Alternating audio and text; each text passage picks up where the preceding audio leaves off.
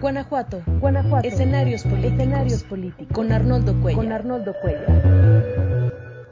Bueno, pues estamos con el senador Erandi Bermúdez del Partido Acción Nacional. Muchas gracias, Erandi, por aceptar esta charla franca y abierta, como siempre. ¿Cómo estás, Arnoldo? Muchas gracias. Bien, bien, bien, contento, pues contento de estar aquí contigo platicando, hablando de temas de política de Guanajuato y de ser parte de este momento importante de la definición de cada uno de nuestros partidos, en un momento también coyuntural relevante para Guanajuato y para México. No sé cómo lo estés viendo tú. Sí, yo creo que después de tantos años, la definición no solamente del Estado, sino a nivel nacional, es distinta. Siempre decimos que las elecciones, que esta va a ser más difícil, más difícil, pero esta creo que tiene un componente muy distinto, muy distinto a todas las demás. Eh, desgraciadamente, la sociedad cada vez más se ha cansado de los partidos políticos obviamente eh, ha sido resultado también de, de, todos los partidos políticos, me refiero a nivel nacional. Y bueno, esto hace que se complique muchísimo más la elección. A ver, vamos a tener en Coahuila y en el Estado de México por primera vez una elección de dos, no de tercios, sino de dos, ¿no? Lo que nunca habíamos visto, ¿no? Este, dos bloques muy sumados, PAN, PRI, PRD, y del otro lado, Morena, el Partido Verde, que había sido aliado eterno de, de quien estaba en el poder, lo volvió a hacer, fue aliado del PAN, cuando eh, Vicente Fox, luego fue aliado del PRI con Peña Nieto y hoy es aliado del presidente Morena. Entonces, de, entrada tenemos ese, ese tipo de... ¿Cómo se aterriza en Guanajuato, Randy? Particularmente porque aquí tenemos eh, características especiales, ¿no? 30 años de panismo, Randy. Tú estás ahí casi desde el principio de esa historia. Yo llegué a Acción Nacional, o más bien, me afilié al Partido Acción Nacional en 1996. A partir de 1996, mayo del 96, yo soy militante del Partido Acción Nacional. Simpaticé o simpatizo con él unos dos, tres años antes, cuando eh, me invitan ahí a participar a Acción Nacional, pero efectivamente a mí me toca prácticamente desde un inicio en Acción Nacional, este, trabajando desde una trinchera, tú lo sabes, Arnoldo, yo vengo de un municipio, este, aunque no nací ahí, nací en Celaya, pero en Pénjamo, en donde viví, en, en los entonces, cuando yo milito en Acción Nacional, difícilmente ganábamos. ¿No? Este, yo siempre tengo una analogía que les digo que es como el, el básquetbol o el fútbol o cualquier deporte, no ganábamos ni por default, entonces era difícil que la gente entrara a acción nacional. Pero tú fuiste el primer alcalde panista de Pénjamo, ¿en qué año fue? Acuerdo? yo, fui yo fui alcalde en el 2006-2009. En, el primer alcalde del PAN fue en el año 2000, en aquella ola de Vicente Fox, te acordarás, eh, ahí fue el primer alcalde desgraciadamente este, se pierde, luego, luego, este, no, no logramos retener la presidencia. En el 2003, 2006 se pierde todo y yo soy el único que gano para diputado federal, 2003, 2006, y luego soy presidente municipal. Pero antes de eso, pues no ganábamos nada, lo que era nada, ¿no? Entonces. luego no soltaban el poder, después te tocó las dos partes de la historia, ¿no? Bueno, digo, me, refiero a nivel estatal, en Pénjamo ha habido alternancias, pero ese cansancio del que tú refieres en los de los partidos, de los ciudadanos en los partidos, ¿cómo se ve en Guanajuato? ¿Crees que también hay un agotamiento de estos 30 años de PAN? ¿O crees que en general hay un cansancio con la política como la hemos practicado en México? No, yo creo que es con la política en general. Te pongo el caso, el PRI, el PRD, vemos los números que tienen ellos, vemos cómo se ha estado moviendo, eh, lo que ha perdido el PRI, el PRD, hacia dónde se ha movido esta correlación. Sí, definitivamente vemos las participaciones de los ciudadanos, eh, ya son participaciones de 50 para abajo, ya no difícilmente aquellas elecciones. Yo me acuerdo muy bien en la elección del 2003-2006, la maestra Consuelo Camarena en Irapuato, que ella llegó a tener una participación del 70% cuando ella fue mi compañera diputada federal. Digo, difícilmente vamos a volver a ver una participación de esas. Entonces, yo sí creo que ha sido también consecuencia de nosotros los partidos, ¿no? Porque hemos perdido de vista que el partido político solamente es un vehículo Es un vehículo en donde el partido debe de ayudarnos al ciudadano a ir del punto A al punto B, de, de, una pobreza a mejorar la condición de vida, a mejorar la seguridad, a mejorar esto para llevar a las y los mejores perfiles a poder representarnos tanto en poder ejecutivo como en poder legislativo, llámese cualquier otro de esos cargos que podamos mencionar. Entonces, yo sí creo que es eso nos hemos convertido también en partidos donde eh, somos más partidos eh, como agencias de colocación, más allá partidos que realmente eh, vean al ciudadano como nos lo dijeron nuestros fundadores, por ejemplo, en Acción Nacional, ¿no? Los fundadores de Acción Nacional, Manuel Gómez Morín y Efraín González Luna, en el 39 dijeron que Acción Nacional se fundaba para formar conciencias ciudadanas. Así fue clarísimo cuando lo dijeron. Lo siguen haciendo. ¿Lo siguen haciendo? ¿Cuándo dejaron de hacerlo? No, yo creo, esto, esto es normal, Arnoldo, esto es eh, pasa en el ejercicio del poder. Te voy a dar un dato que un día me lo dijo Javier Corral. Javier Corral, exgobernador de Chihuahua, fue mi compañero legislador en dos ocasiones. Tú recordarás que Javier Corral quiso ser presidente del PAN a nivel nacional y que perdió una elección a nivel nacional para ser presidente del partido. Y él nos daba ese día un dato revelador. Decía que en la elección de Josefina Vázquez Mota para presidencia de la República, había en ese entonces 2.400.000 militantes, ¿no? De esos 2.400.000, él, él hacía un análisis muy interesante y decía, de esos 2.400.000, el 2% se afilió antes de 1980. Y luego decía, de esos 2.400.000, el 18% se afilió antes del año 2000. ¿Qué quiere decir? Que antes de que ganáramos por primera vez la presidencia de la República, solamente de esos 2.400.000, el 20% se había afiliado antes de que ganáramos una elección. Recordemos que Acción Nacional era no era un partido de masas o como, como era. Incluso decían que el partido Acción Nacional era muy elitista porque para ser tu militante había un proceso muy complejo. Yo para ser militante tuve que tener el aval de tres personas que pudieran dar referencia de que yo era una persona que podía estar en las filas de acción nacional y más allá de poder eh, estas tres personas dar ese aval para yo ser militante, tú tienes que hacer una serie de cursos para realmente saber que estás convencido de, pertenecer a acción nacional. Pero yo como militante tenía eh, la posibilidad de firmar hasta cinco personas para poder entrar y, se iban acabando como las estampitas esas firmas. Entonces eras muy cuidadoso para dar incluso esas firmas, ¿no? Después en una reforma estatutaria se elimina ese tema. ¿Y por qué hago esta referencia? Porque nos lo decía Javier Corral, entonces quiere decir que antes del 2000, el 20%, quiere decir de los 2.400.000, eh, 480.000 solamente se habían afiliado antes del 2000. Lo curioso viene que cuando gana Acción Nacional a partir del 2000, el 80% de los militantes que éramos entonces con Josefina Vázquez Mota se afiliaron a que, hasta que estuvimos en el poder. Entonces, desgraciadamente, le pasó al PRI, le está pasando Morena, al PAN nos ha pasado a nivel nacional. Y este crecimiento, perdón. y este crecimiento al que hace referencia, en un, en un momento dado puede ser hasta un tema de éxito político, ganas la presidencia, más gente quiere afiliarse, hay que saberlo administrar. Decía un dirigente del PAN, si no nos derrotó la derrota, que no nos derrote la victoria, Carlos Castillo Peraza. Pero parece que eso complicó mucho las cosas. Hoy yo escucho a militantes del PAN encumbrados en Guanajuato decir, la democracia nos divide, las elecciones abiertas nos dividen.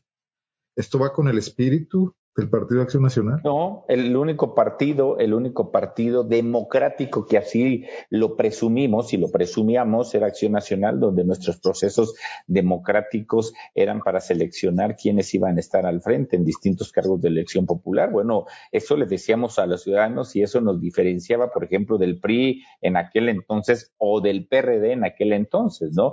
No, no nos divide. Hay, hay, hay que partir de algo. Cosa que no te pregunto si eso es cierto te pregunto, ¿por qué se llegó a eso? No, coincido contigo, coincido en esa parte. Creo que hemos perdido nuestros orígenes y nuestros orígenes, a ver, Acción Nacional, te voy a dar la referencia, Acción Nacional cuando hoy somos, si mal eh, no me fallan los cálculos, en Guanajuato debemos de ser alrededor de 16 mil, 17 mil militantes, ¿no?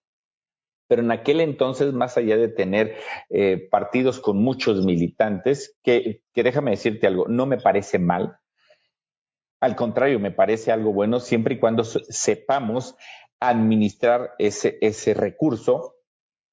Acción Nacional eh, era tan importante o, nuestra tarea era ir a buscar a las y los mejores dentro del PAN, o en la ciudadanía para que pudiera representar en un cargo. Te doy el caso de Carlos Medina en aquel entonces en León, Guanajuato. Te doy el caso de Chava Pérez en Irapuato, Guanajuato. Ciudadanos que el Partido de Acción Nacional los ve como modelos, ejemplos para poder encabezar primero una candidatura, después un gobierno que, hay que decirlo, lo hacen exitosos te digo esos nombres, como muchos otros panistas que han pasado eh, en, Guanajuato, y esto nos permite que tengamos un partido que siempre he dicho yo y lo sigo sosteniendo.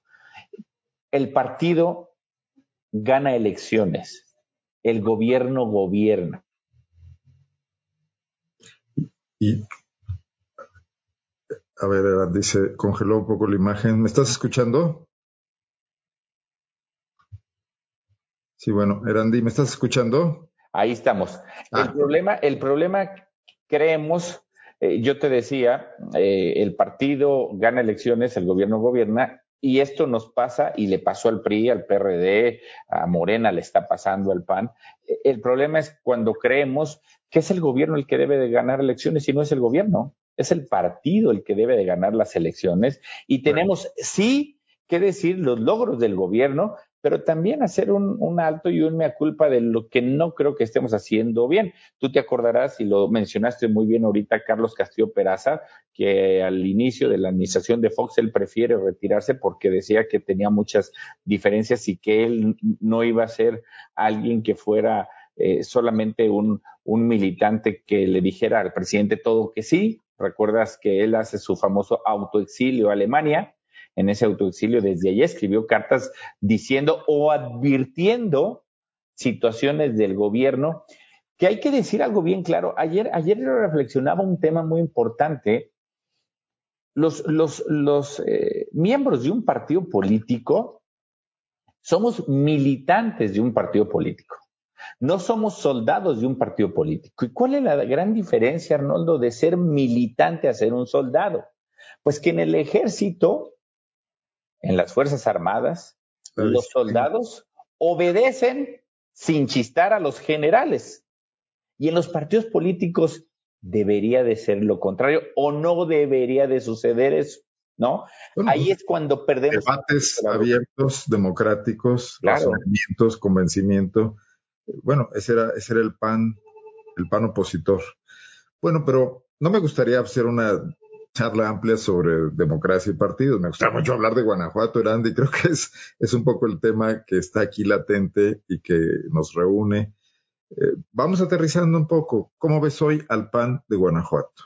¿Lo ves formado por más soldados que militantes? Yo veo un partido, sí, lo quiero decir bien claro, este, donde efectivamente hay muchísimos militantes, muchísimos militantes que todavía están en esa trinchera de que tenemos los, eh, la idea muy clara de formar conciencias ciudadanas, de poder ser cercanos y próximos a los ciudadanos. Y también, digo, sería ingenuo decir que no hay soldados, ¿no? Sería ingenuo decir, no, no hay soldados. Este, esta famosa frase de un presidente de, de qué horas son las que usted diga, presidente, ¿no?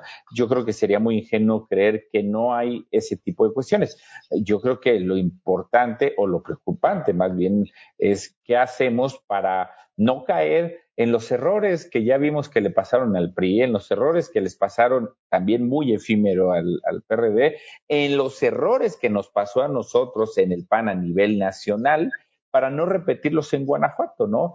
Eh, ah, tú me decías hace un rato de alguien que decía que la democracia nos divide. No, nunca nos ha dividido la democracia al PAN, ¿no? Al contrario. Creo que había... el gobernador Diego Sinoe, quiero citar la fuente. E, e, él comentaba que nos dividía la, la, democracia. Las contiendas internas habían, se habían convertido en un factor de división para el PAN, en una entrevista que le hice el año pasado. Digo, yo respeto mucho la opinión del señor gobernador. Mi punto de vista es que creo que eh, de las contiendas internas saca lo mejor de los militantes, ¿no? entiendo, entiendo también el, el, punto de vista del señor gobernador de, de, esta situación, porque sí, hemos visto, te pongo el caso, eh, la famosa elección de Juan Carlos Romero Hicks contra Eliseo Martínez. ¿La recuerdas? Sí. Fue una recuerdo, recuerdo que de esa elección Romero salió a recibir una votación que el PAN no había visto nunca en Guanajuato. Claro, cuando muchos creíamos que íbamos a perder por primera vez el Estado, tú recordarás, bueno, Eliseo Martínez junto con muchos militantes que, por cierto, hoy ya regresaron al PAN y están en el gobierno, este, sin ser militantes, este, se fueron a, sus aventuras a otros partidos y apoyar a otros partidos.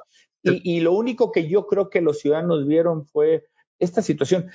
también entiendo lo que dice el señor gobernador, que el partido también lo secuestran algunos cuantos, porque eh, esto, esto se volvió en un problema cuando tú, Arnoldo Cuellar, tuviste la oportunidad de afiliar a 100 gentes, ¿no? Y yo, que nunca afilié a nadie, pues yo tengo a 5 gentes, 10 gentes, ¿no? Entonces, claro que vas a ganar tú, porque adentro del partido tienes... Eso, eh, esos son soldados, no militares. Sí, claro.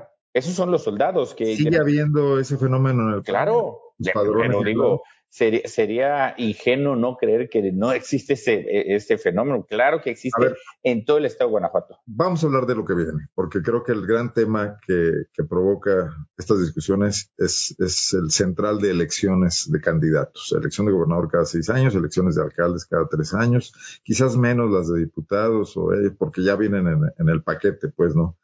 Se viene una elección donde el PAN va a definir, ahora sabemos internamente quién va a ser su candidato a gobernador por un método que se ha dicho que es abierto y que se ha dicho además que tendrá el, la característica de que se definirá por el género femenino, ¿no? Tú has dicho que quieres ser candidato a gobernador.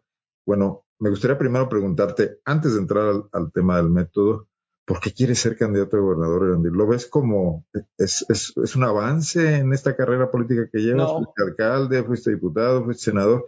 ¿Crees que te toca ser gobernador o tienes un plan para Guanajuato? No, no, no es que me toquen. Esto no se trata de que estoy, como lo decía Gustavo de Hoyos, que me pareció lamentable su declaración, ¿no? Ya me toca, no, no es de que te toque.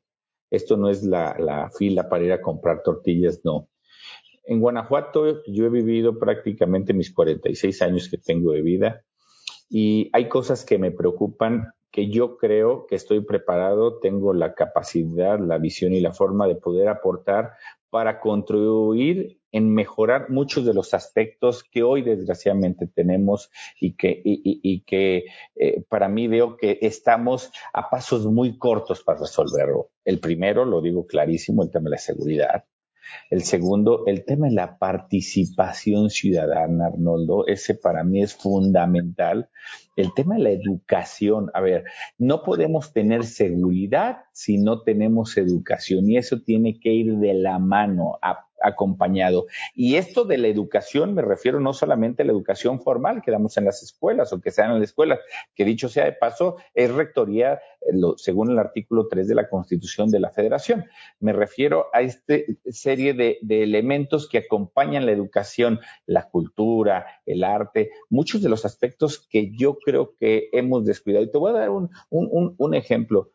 El año pasado, el año antepasado, fui al Cervantino con mi esposa y mis dos niñas y yo tenía muchos años que no iba al Cervantino por muchos motivos y entonces ese, ese año, un sábado, eh, fui, eh, mi niña chiquita, Meli, es de la que le gusta ir mucho, así lo dice, llévame a Guanajuato Capital, tiene seis años la niña.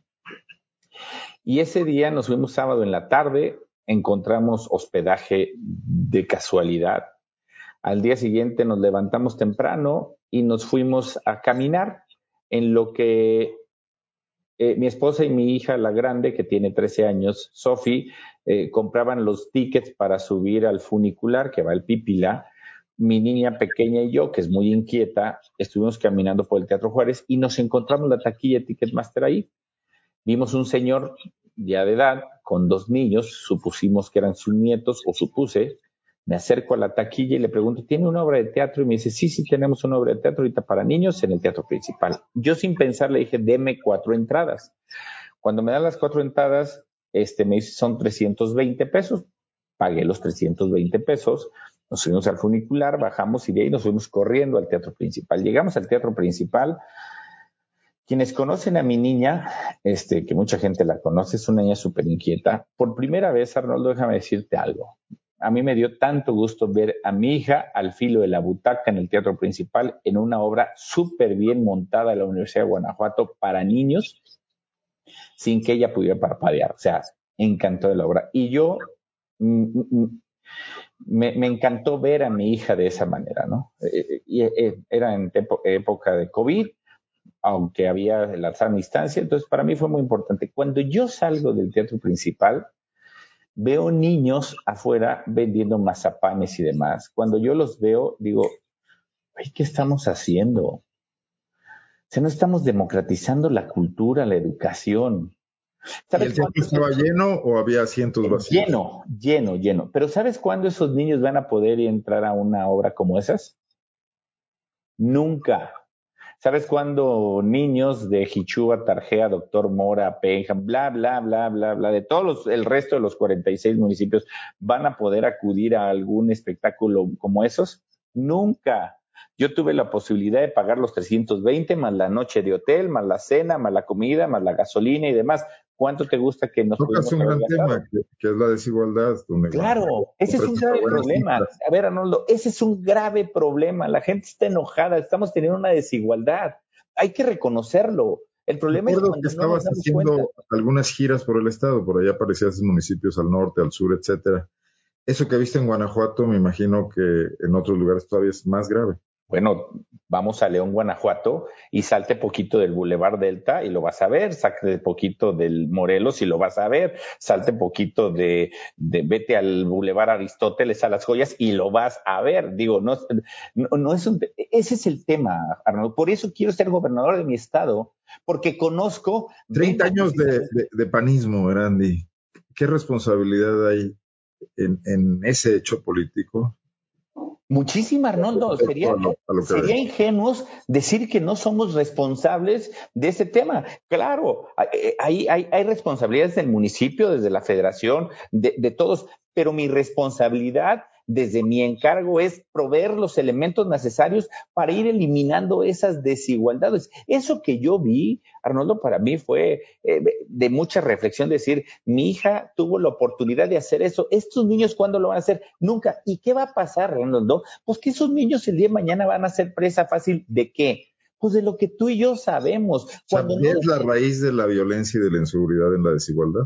Claro, digo, sería ingenuo que no. Bueno, vayámonos a la casa tuya, mía, la que a de cualquier ciudadana, ciudadano, padre de familia, y cuando hay una desigualdad al interior de la familia, mira, te voy a dar el dato. Hay una comunidad en municipio, se llama el Mezquite Luna, una comunidad pero eso no se ve en las políticas públicas que tenemos en este momento. Parecieran todas aisladas, parece que se atacan unas cosas de una manera, se reparten calentadores solares vía la Secretaría de Desarrollo Social, se hace un programa contra las drogas, por otra parte, pero no parece haber una conexión que integre esto que tú estás yo no puedo con gran claridad. Mira, yo, yo sé que no te toca esta vez, pero ¿qué hacer entonces? No, claro que estos programas tienen que ir, el, deben de llevar el componente no solamente de darlo, ¿no? Sino de acompañarlo. Tenemos que hacer un acompañamiento de no solamente el dar, sino el hacer. Ese es el, ese es el gran tema para poderlo llevar a cabo, Arnoldo. Mira, yo recuerdo mucho, a mí cuando me tocó ser alcalde, y algo que yo agradezco mucho, tú te recordarás,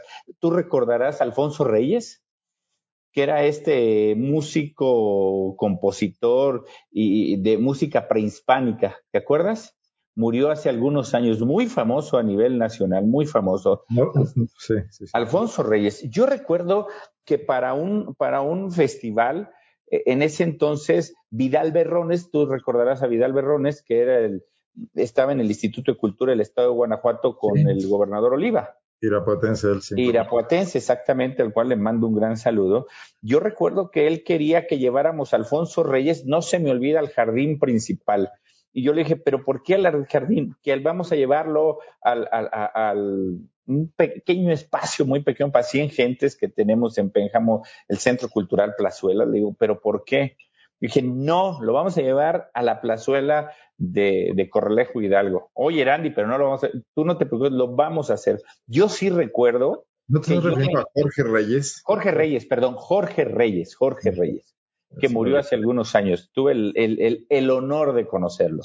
Y yo recuerdo muy bien, Arnoldo, yo alcalde, eh, Vidal, como que en ese entonces, ¿cómo que lo vamos a llevar a la plazuela? Claro que lo voy a llevar a la plazuela Hidalgo, eh, de, de, de Corralejo de Hidalgo, donde vamos a meter más de cinco mil gentes, totalmente gratuito. Pero ¿cómo lo vamos a llenar? Le dije, muy sencillo. Vamos a llevar camiones a las comunidades rurales para que acudan a ver algo que no vemos o algo que ni yo había visto. No sé si me explico. No fue un gasto, Arnoldo. Fue una inversión. Lo podías hacer pocas veces a lo largo. Pero fue una inversión. Una política pública.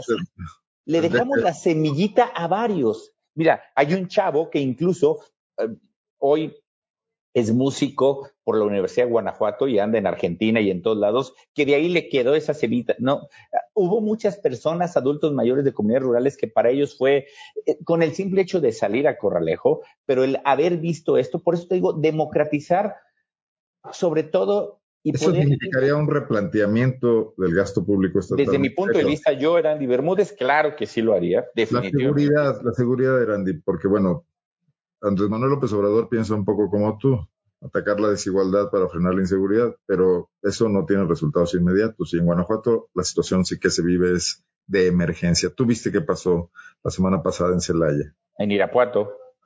¿no? Imagínate, en Irapuato, los, los, los familiares de Yair fueron los investigadores, ¿no? Hazme el favor sea, los, familiares de Yair fueron los que pusieron la denuncia y dijeron el celular está en la casa fulana de tal, en las reinas. 24 horas después llega la fiscalía, sorpresa, ya estaba muerto desgraciadamente esta persona, ¿no? No, a ver, un tema muy claro. E, esto es integral. ¿Se, ¿Se, necesitan policías? Sí. ¿Se necesitan armas? Sí. Necesitamos modificar incluso la ley. Por, te voy a decir, las, las la policía del Estado está en desventaja por una simple y sencilla razón. Ellos no pueden utilizar armas de uso exclusivo del ejército, pero el crimen organizado sí la utiliza. Bueno, desde ahí hay que reformar la ley para que las policías estatales puedan utilizar este y estén en igualdad. Sí necesitamos más policías, definitivamente mejores sueldos, necesitamos armas, pero necesitamos... el presume de tener altos sueldos en su policía estatal y, un, número de elementos suficiente. Creo que el, el problema está en las municipales y el problema está en el procesamiento de los delitos. En este tema de las carpetas de investigación, que se abren muy pocas, nuestra fiscalía, que recibe muchos elogios de parte del gobernador, etcétera, realmente cuando ves sus cifras es muy deficiente. La comparas con la de Chiapas o con la de Sonora y es mejor, pero un poquitito mejor y siguen siendo deficientes todas. Parece que ya hay un gran problema. Pero mira, se nos va a agotar el tiempo de la entrevista, que además tú tienes cosas que hacer. Y si me quisiera tocar... Siempre es un placer platicar contigo, Arnoldo. sí, nos podemos extender mucho, lo volveremos a hacer. Claro, Creo que hay oportunidad. Pero, Erandi, dice el presidente de tu partido, dos veces ha venido a Guanajuato a decir que la candidata será mujer. ¿Te corta esto las alas? ¿Qué te hace pensar? ¿Has hecho una campaña o pre-campaña o te has estado moviendo a lo largo del estado durante, según yo recuerdo, platicamos hace como un año y ya andabas en esto, ¿no? ¿Qué pasa con eso? ¿Cómo, ¿Cómo lo estás procesando? No, de ninguna manera. A ver, primero, la primera vez que lo dijo fue en la plenaria de los senadores, que me pareció una falta de respeto. Yo se lo dije personalmente a Marco, ¿no? Él me da su argumento, que ya lo había platicado con alguien en el Estado, bla, bla, bla, ¿no? Y, seguimos ahí. Y, voy a decir eh, eh, el segundo tema que me preocupó más todavía. Y me preocupó más por dos motivos. El primero, prácticamente el día que lo dijo es, lo voy a decir en estos términos, aunque real no es así, pero eh, los que nos dedicamos a esto sabemos que fue el último informe de nuestro gobernador Diego Sinue Digo, y fue el último no porque sea legalmente. Quinto, pero en hechos políticos el... En hechos políticos el siguiente ya va a haber campaña electoral. ¿Sabes quién va a interesarse por el informe, el último informe? No, de, no del gobernador Diego, de cualquier gobernador. Nadie. Y entonces que el, el presidente Marco haya venido y se haya llevado la nota más allá de aprovechar los cinco días posteriores al informe que la ley le permiten para potenciar el informe del señor gobernador me pareció totalmente a destiempo, una falta de respeto. Primero, es una descortesía, pero es un hecho político, más allá de ser una descortesía. Pero pues entonces me parece una descortesía y te voy a dar otro tema. Me conoces, siempre he sido políticamente incorrecto, luego a la gente en mi partido eso no les ha gustado, pero bueno, al final yo eh, trato de decir y hacer eh, las cosas congruentemente y, y, decir lo que pienso no porque lo piense, sino porque lo digo para que aporte algo. Voy a decir algo. Muchas veces criticamos al presidente de la República, Andrés Manuel López Obrador, que el primero de diciembre dijo voy a cumplir y hacer cumplir la ley, etcétera, etcétera, la constitución y demás, ¿cierto o no? Y el PAN se lo hemos recriminado, Marco Cortés se lo ha recriminado, todo el mundo le dice, cumple la constitución y la ley, cumple la constitución y la ley. Bueno, me preocupa mucho que el presidente de mi partido, Marco, haya venido en dos ocasiones, la segunda que me pareció una falta de respeto al señor gobernador, el día de su informe, poner esa nota cuando había que resaltar los logros de nuestro gobernador y no estuviera cumpliendo con lo que dice los estatutos y reglamentos de mi partido. Digo, con todo respeto, mi presidente Marco Cortés eh, protestó cumplir los estatutos, reglamentos del Partido Acción Nacional. Y los estatutos y reglamentos de Acción Nacional dice que el Consejo Nacional, la Comisión Permanente, a la propuesta del Consejo Nacional del Estado de Guanajuato, definirán el método, el género, etcétera, etcétera, etcétera, etcétera, lo cual no ha sucedido. Y me preocupa que el presidente Marco lo haya dicho no porque, digo, sería ingenuo yo creer que él no tiene el control de la comisión permanente o del Consejo Nacional. Una voz poderosa e influyente. Sí, yo sería muy ingenuo el no creerlo. Pero hay otros, hay otras situaciones. Para no, encerrarme en el tema, eh, digamos, estatutario del PAN. Una situación es que el PAN no le ha dado oportunidad en 30 años a ninguna mujer de ser candidata.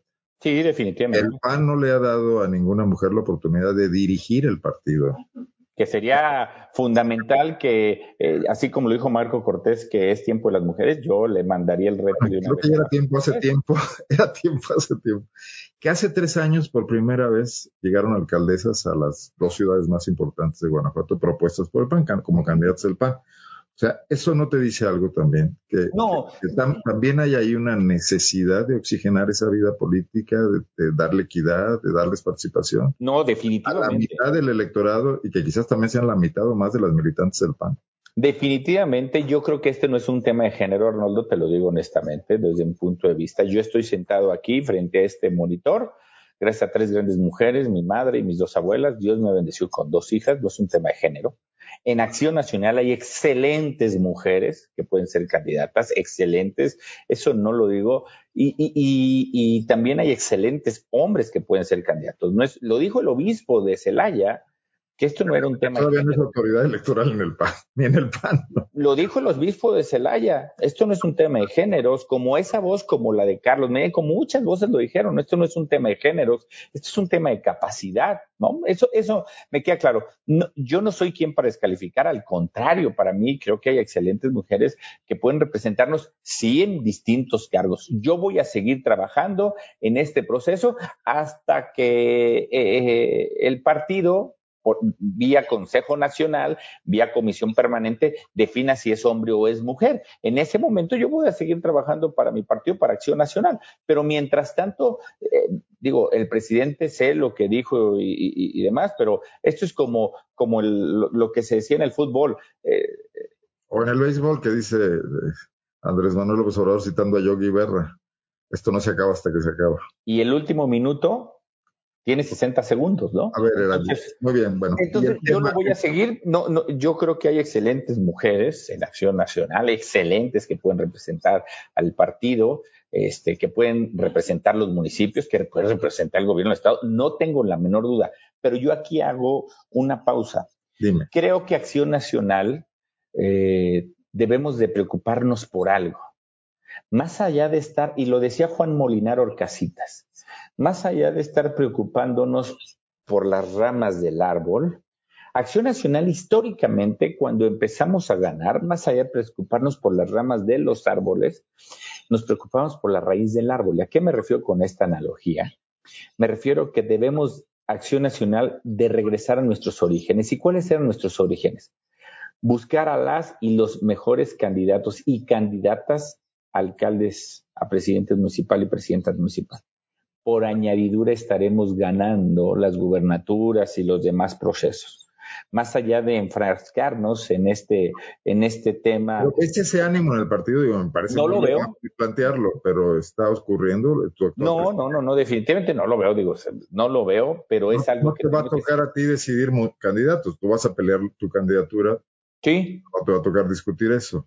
Sí, yo voy a seguir. Déjame, déjame preguntarte lo siguiente, ya sobre el método. ¿Ves ánimo de dar un dedazo, ánimo de pasar por encima de la democracia o ves que se está construyendo la posibilidad de un escenario democrático? No, yo creo que sí se está... de Marco y del gobernador y eh, los exgobernadores, tú mismo, las aspirantes como Livia García o Alejandra Gutiérrez, etcétera. ¿Qué ánimo ves en el PAN en este momento. Mira, marzo, 21 de 2023. no, yo sí creo que hay un ánimo. Inicia la primavera hoy. Eh, Exactamente. No, yo sí veo un ánimo de, de, poder construir y de irnos a alguna contienda democrática al interior del partido. Yo sí veo el ánimo. ¿Hablan entre ustedes, Randy? he visto que te reúnes con otros políticos de tu sí. partido. Pero si hablo con, con, o con quién o, sobre con qué. otros aspirantes, con Luis Ernesto Ayala. Con sí, he platicado con Luis Ernesto Ayala, he platicado con Alejandra Gutiérrez, sí, claro que sí, he, he, platicado con varios de mis compañeros, porque somos compañeros incluso de hace muchos años en el partido, los cuales nos conocemos y nos llevamos muy bien. Sí, sí, he platicado con ellos de estos temas, les he platicado a ellos de mis aspiraciones, de, de es más, yo lo platiqué en mi propio partido. Digo, el que avisa no traiciona. Este no es un tema que dijeras, yo estoy engañando o me estoy yendo por la libre. De ninguna manera. A los canales que tenía que informar, yo informé. Estos canales me dijeron, no vemos ningún inconveniente. Que después también entiendo, y, y un tema, ¿no? Hay que recordar, Arnoldo, quién era el candidato que se decía era el favorito o se quería que fuera el favorito para suceder al gobernador Diego Sinue o para suceder la candidatura del PAN al gobierno del Estado. Lo que decíamos quienes especulamos profesionalmente, que Jesús Oviedo estaba Nunca fue una mujer, ¿eh? Estaba siendo lanzado como... Nunca, bueno, acuérdate que hubo un gran evento que se especuló, ¿te acuerdas? Un gran evento que se especuló, 2006. Yo escribí de eso. Mil sí. cosas, ¿no? ¿Por qué cambian de decisión y que no fuera ya un hombre, ahora una mujer? Yo no sé si cambiaron de decisión o si definitivamente la decisión fue equivocada desde el principio. Como quieras. Lo he abordado intensamente en mis columnas. Habían tomado una decisión al principio. ¿no? Bueno, ese es ánimo de dedazo, Randy. Ese es ánimo precisamente. Sí, al, al final del día, yo creo que ven un ánimo de decir, no puede ser por aquí, pero no quiero que sea por allá. Entonces, para que no sea por allá, tengo que poner una mujer, porque es la única manera de poder descarrilar allá. Digo, este. O sea, además de dedazo, conspiración. No, no sé si sea una conspiración, más bien creo que es un tema más allá de, de decir, a ver, aquí no me da, entonces, eh, pero bueno, veo, y, veo y hombres que pueden, eh, al, digo, yo con todo respeto puedo decirte, Luis Ernesto Ayala me parece un, una persona este, que yo en lo personal siempre he visto su capacidad y su liderazgo y, y es alguien que yo admiro también como, como, como ciudadano, pero también como militante, ¿no?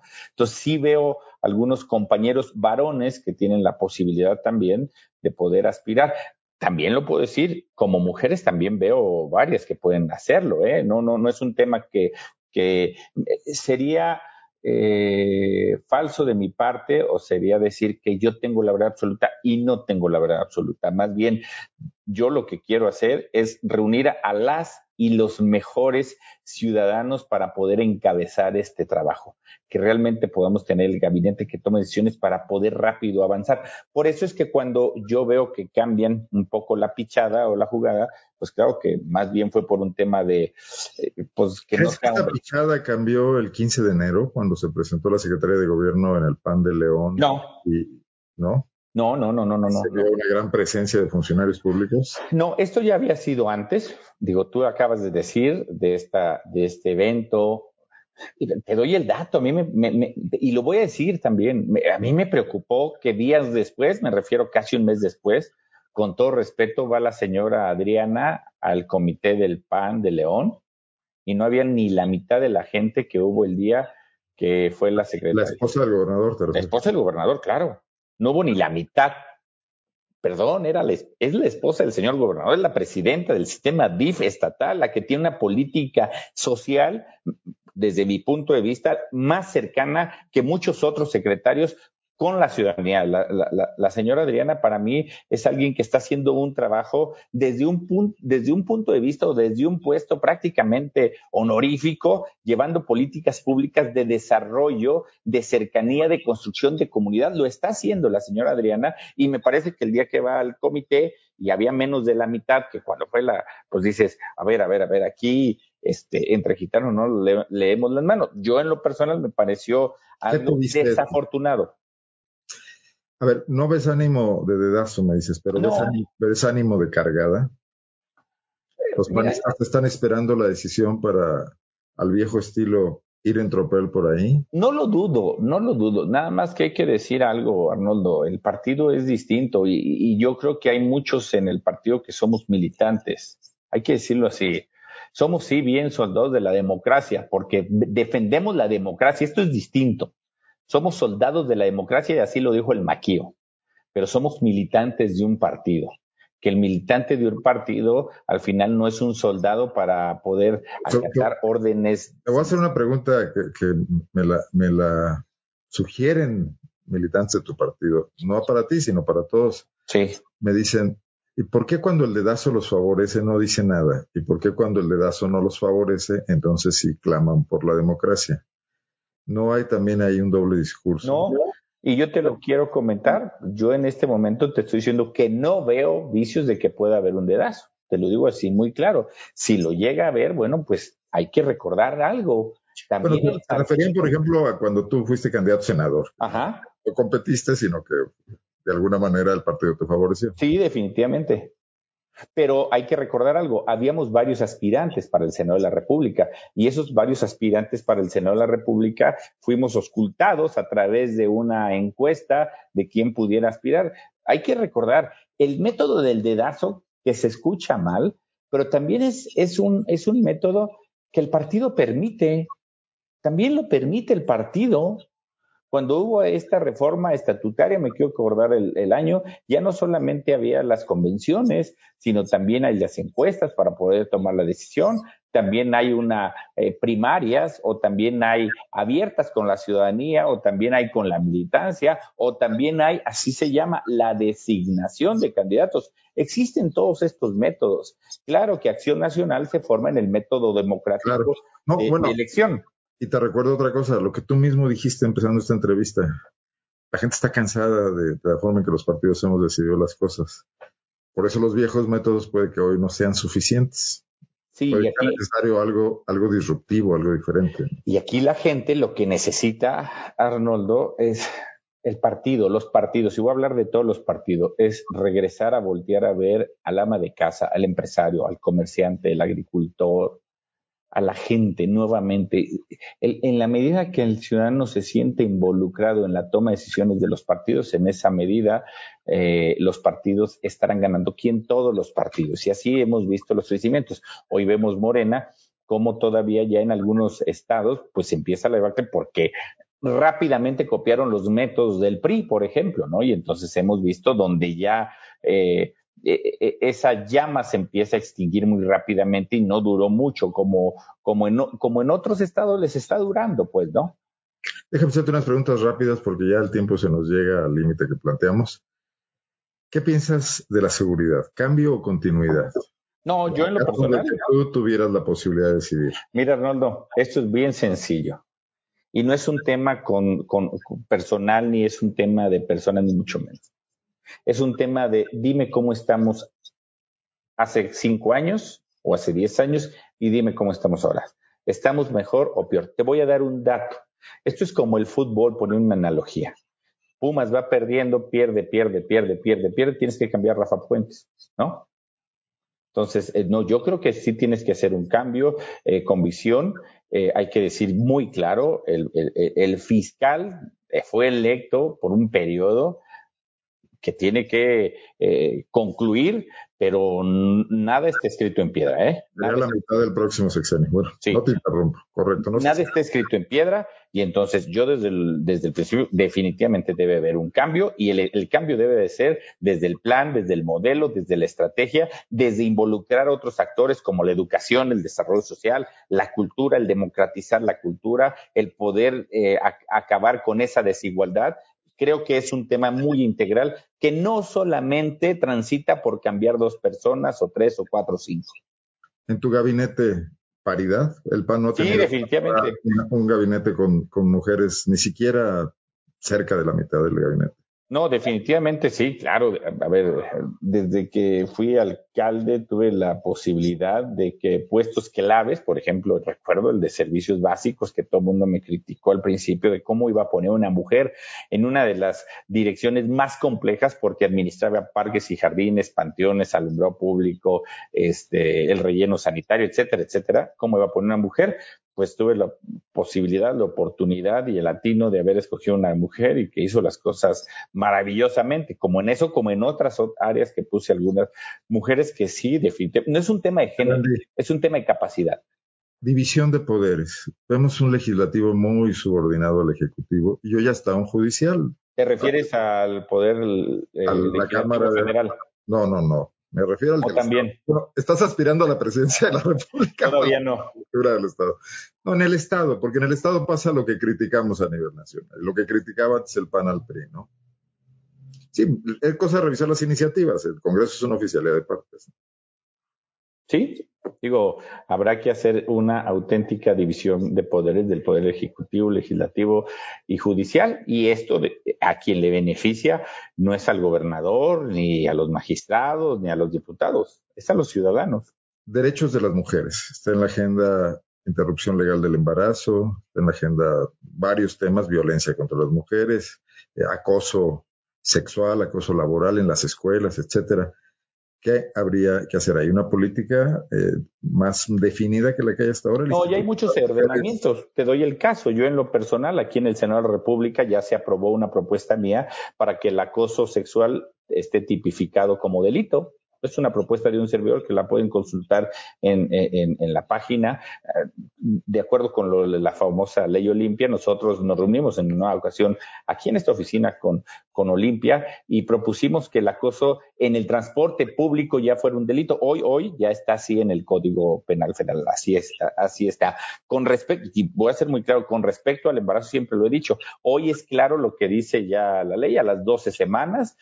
Eh, eh, así está. No se está diciendo que no. Yo estoy en contra, Arnoldo, y te lo digo bien claro y siempre he sido muy claro de definiciones, en que puedas abortar, por ejemplo, por producto de una violación, que llegues y me violaron ¿Y dónde está el que te violó? No, pues no lo quiero decir. No, pues en eso no estoy de acuerdo. O sea, si es una violación, denuncia a quien te violó para poder seguir ese proceso, porque si no, imagínate, pues todos los días van a llegar y va a decir... Creo que nadie quiere violar por gusto, ¿eh? nadie, quiere, nadie quiere abortar por gusto. Yo también coincido contigo, coincido contigo, y hoy la ley es clarísima, hasta las 12 semanas, así está muy claro, es algo que ya lo dice la ley, como también lo decía la ley en el tema de los matrimonios igualitarios, ya la Corte se había pronunciado en este tema que lo podían hacer, lo que sí estoy en contra, y siempre lo he dicho recio y querido, es en la adopción. En eso sí estoy totalmente en contra. Algún día podemos platicar largo y tendido, pero te digo... El matrimonio de personas del mismo sexo, porque aquí se arregló con un parche administrativo. Así es, con un decreto. Y no, con una carta administrativa de la Secretaría de Gobierno, no es decreto. No, por eso, una, carta una carta administrativa de la Secretaría de Gobierno para modificar el Código Civil, porque hay que recordar, ya la Corte ya, ya se había pronunciado. Con ese parche o no, ya se podía hacer en Guanajuato. Hay que decirlo muy claro. Un, tema, un tema menos eh, visto en el debate público, pero importante. Sí. Subsidios a las grandes empresas que vienen a, Guanajuato con el ánimo de atraer inversiones, pero estas pagan bajos salarios. No, déjame decirte, en Guanajuato hay grandes empresarios guanajuatenses y mexicanos que han invertido en Guanajuato mucho recurso, que viven aquí, que están aquí, que han invertido mucho y que desgraciadamente no se les ha volteado a ver por dos motivos. Primero, porque no son, muchos de ellos están en el anonimato queriendo seguir trabajando sin que puedan ser distraídos. Y segundo, yo creo que un aspecto muy importante es también el que ellos, estos empresarios, difícilmente acceden o no quieren acceder a los eh, apoyos que da el gobierno estatal o federal, ¿no?